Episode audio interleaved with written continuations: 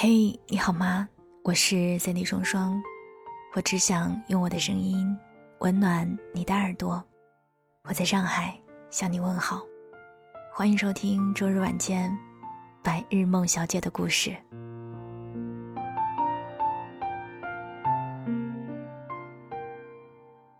在上一期白日梦小姐的故事里，跟大家分享了很多爱情和婚姻的片段。我看到了一些朋友的留言。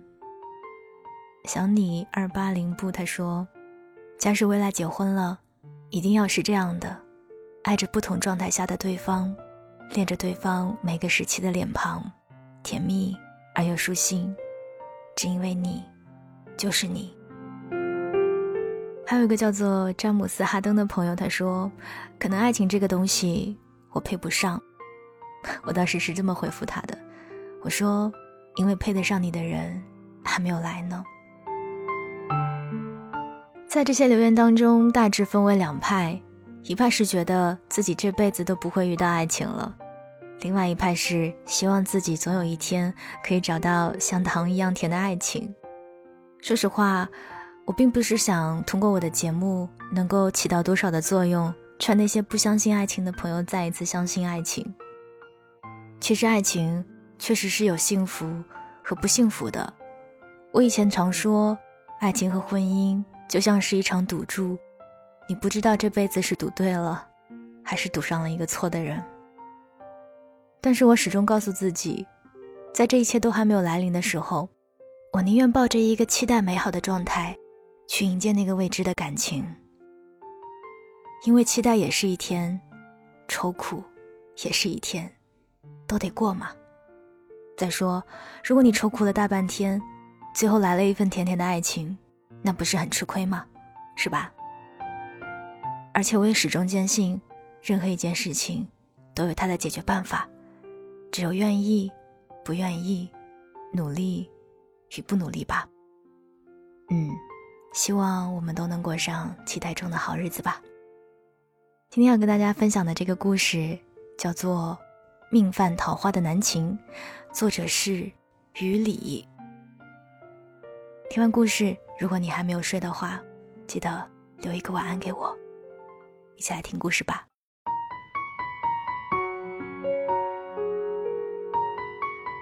记得那一年是二零零四年，南秦的桃花年。那一年发生的头等大事就是杜威的出现。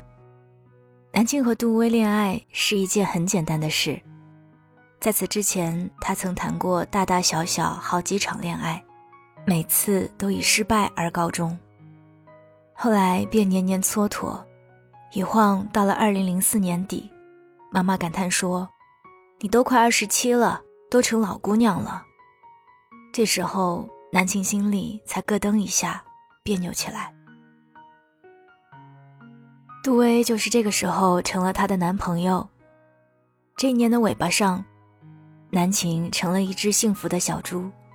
裹着厚棉袄，趴在杜威宽厚的背上，然后被他轻轻一扛，就像扛起一团棉花球那么轻松。胖乎乎的棉花球从杜威肩膀上探出头来，趾高气扬地呼喝着：“快点儿，快点儿！”杜威就真的飞跑起来，从窄窄的楼梯口一直跑到天台上，不停不停地转圈，迎着风发出畅快的笑声。嘴里还叫着“特快一号启动”。幸福的南晴就坐着这辆载满笑声的列车，行驶在城市的每个角落。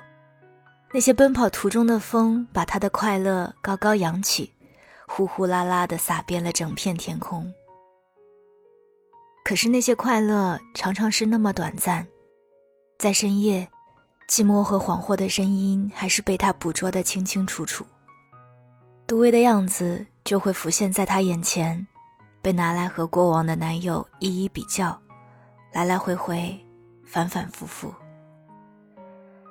其实也没什么不好，他心里知道，高大的杜威站在学校门口接他下课，总有高年级的女生故意走在他旁边，偷偷的跟他说：“老师，你男朋友真帅。”他只能笑笑，并无太多话好说。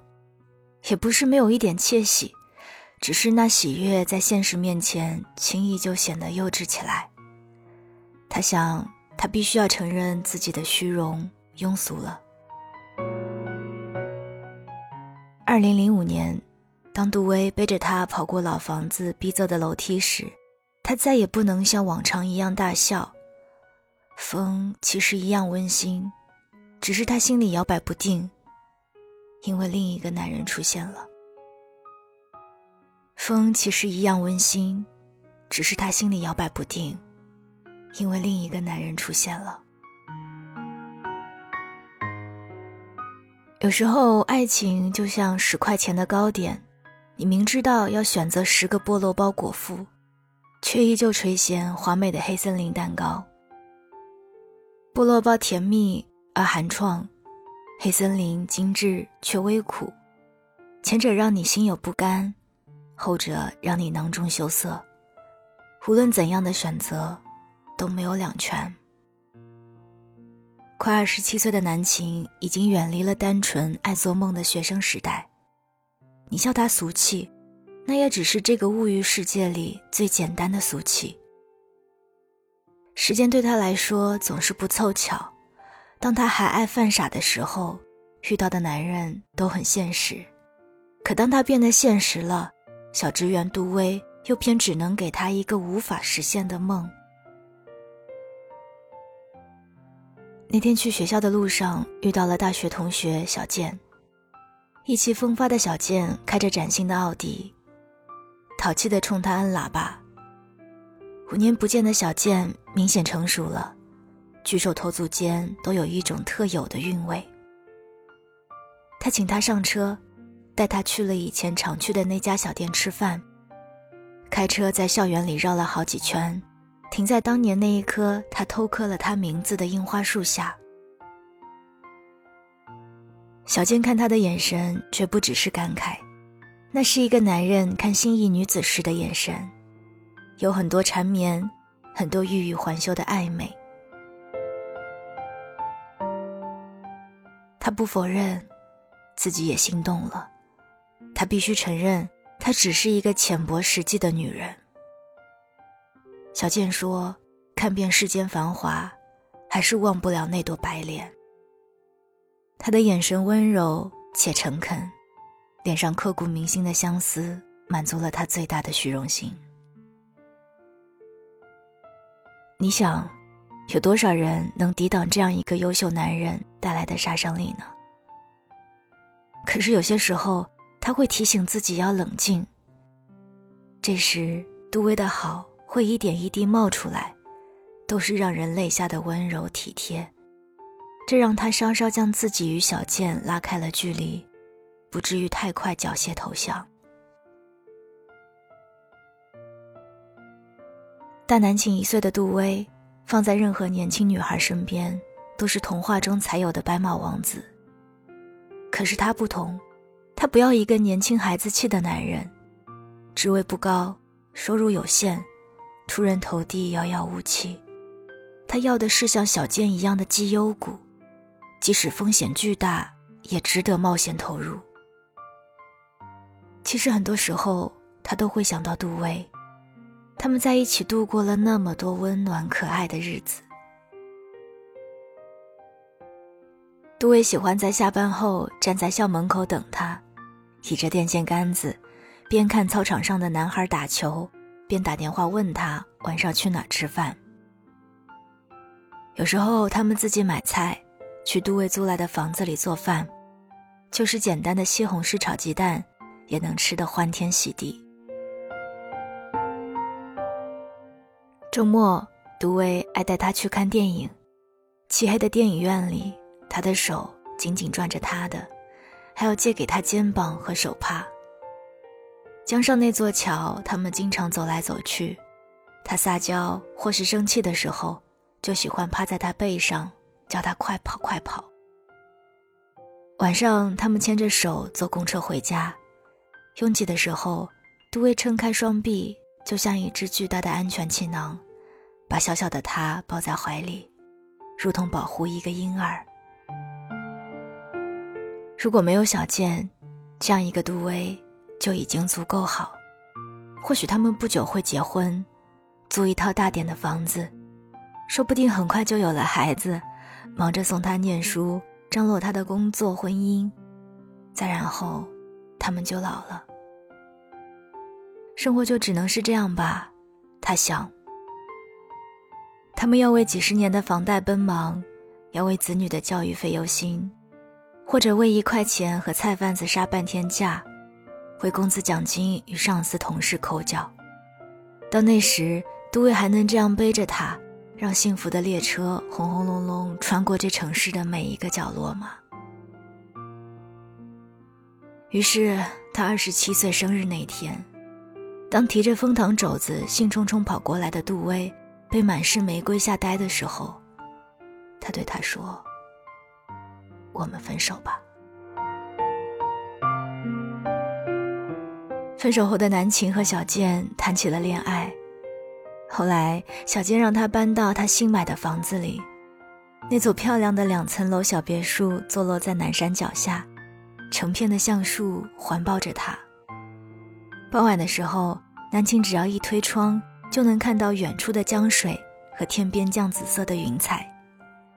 这时，小健都还在外面应酬，空荡的房子会让他感到有一点孤独。他就时常想起杜威来，不知道他有没有吃西红柿炒鸡蛋的晚餐，有没有去看刚上映的新片。他收到过几个杜威的电话，像朋友那样的问候。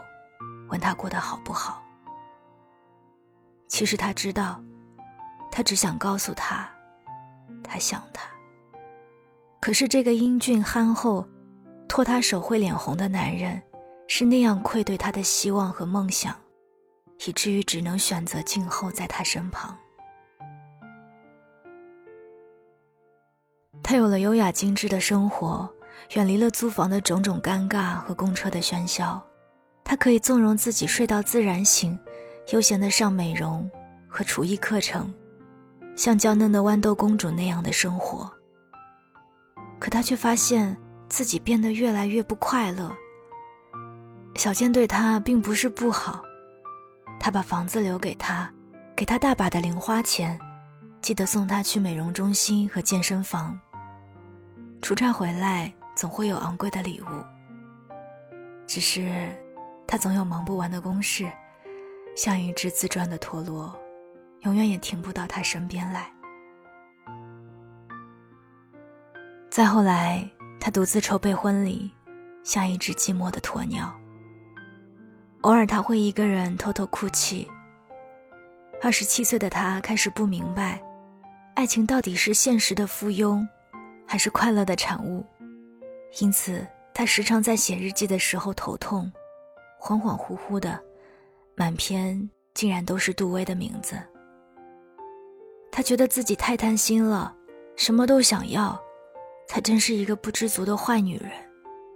他暗暗唾弃自己。他开始对婚姻充满恐惧。那段时间，他格外憔悴，甚至害怕回到那所空荡的别墅里。一个周末，他到朋友家吃饭，给小健打电话说晚上不回家。入夜，他和朋友去逛南京路，留意的灯光中，他突然感觉难过，便告别了朋友，回了家。那场面其实并没有想象中的不堪与惨烈。他衣着光鲜的站在那张大床边，静静的面对着房间里一对男女的尴尬。小健气急败坏的跳起来大吼：“谁叫你回来不打电话？”他一句话也说不出来，喉咙里像刚滑下一只癞蛤蟆。他冲出门的时候，小健追出来挽留他。他说：“小晴，其实我真的爱你，这些都不过是逢场作戏而已。”他怎可能相信这些话？他觉得自己真傻。这一刻，他无比怀念杜威背着他跑过逼仄楼梯时的那些快乐。他们似乎小而微弱，却是唯一放过真心的快乐。他沿着马路一直走，走过别墅区，走过小广场，一直走到那座桥上。他在桥头给杜威打电话，刚接通，手机就没电了。他无家可归，握着手机，觉得自己有些可耻。他听见细高跟凉鞋打在桥面上的声音，他突然异常想念杜威宽厚的背。他就这样在桥头来回走动，直到杜威满头大汗跑来蹲在他面前。他的小腿僵硬，手臂冰凉。趴在他背上的时候，眼泪就掉了下来。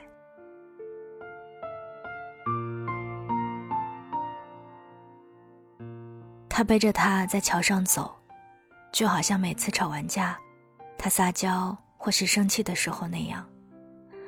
他满头大汗，一语不发，用力的手臂拖着他，听他任性的叫着“快跑，快跑”，就真的飞跑了起来。江风那么凉，把他的头发吹得四散飘飞，有一些缠在他脖子上。被泪水和汗水濡湿，让他闻到了幸福的味道。下桥的时候，他已经累到气喘，却没有了公车回家。他的皮夹落在了出租车上，只有找零的五个硬币，而他身无分文。杜威把他的休闲鞋换到他的脚上，赤着脚牵起他的手。他说：“我们回家吧。你要是累了，我背你。”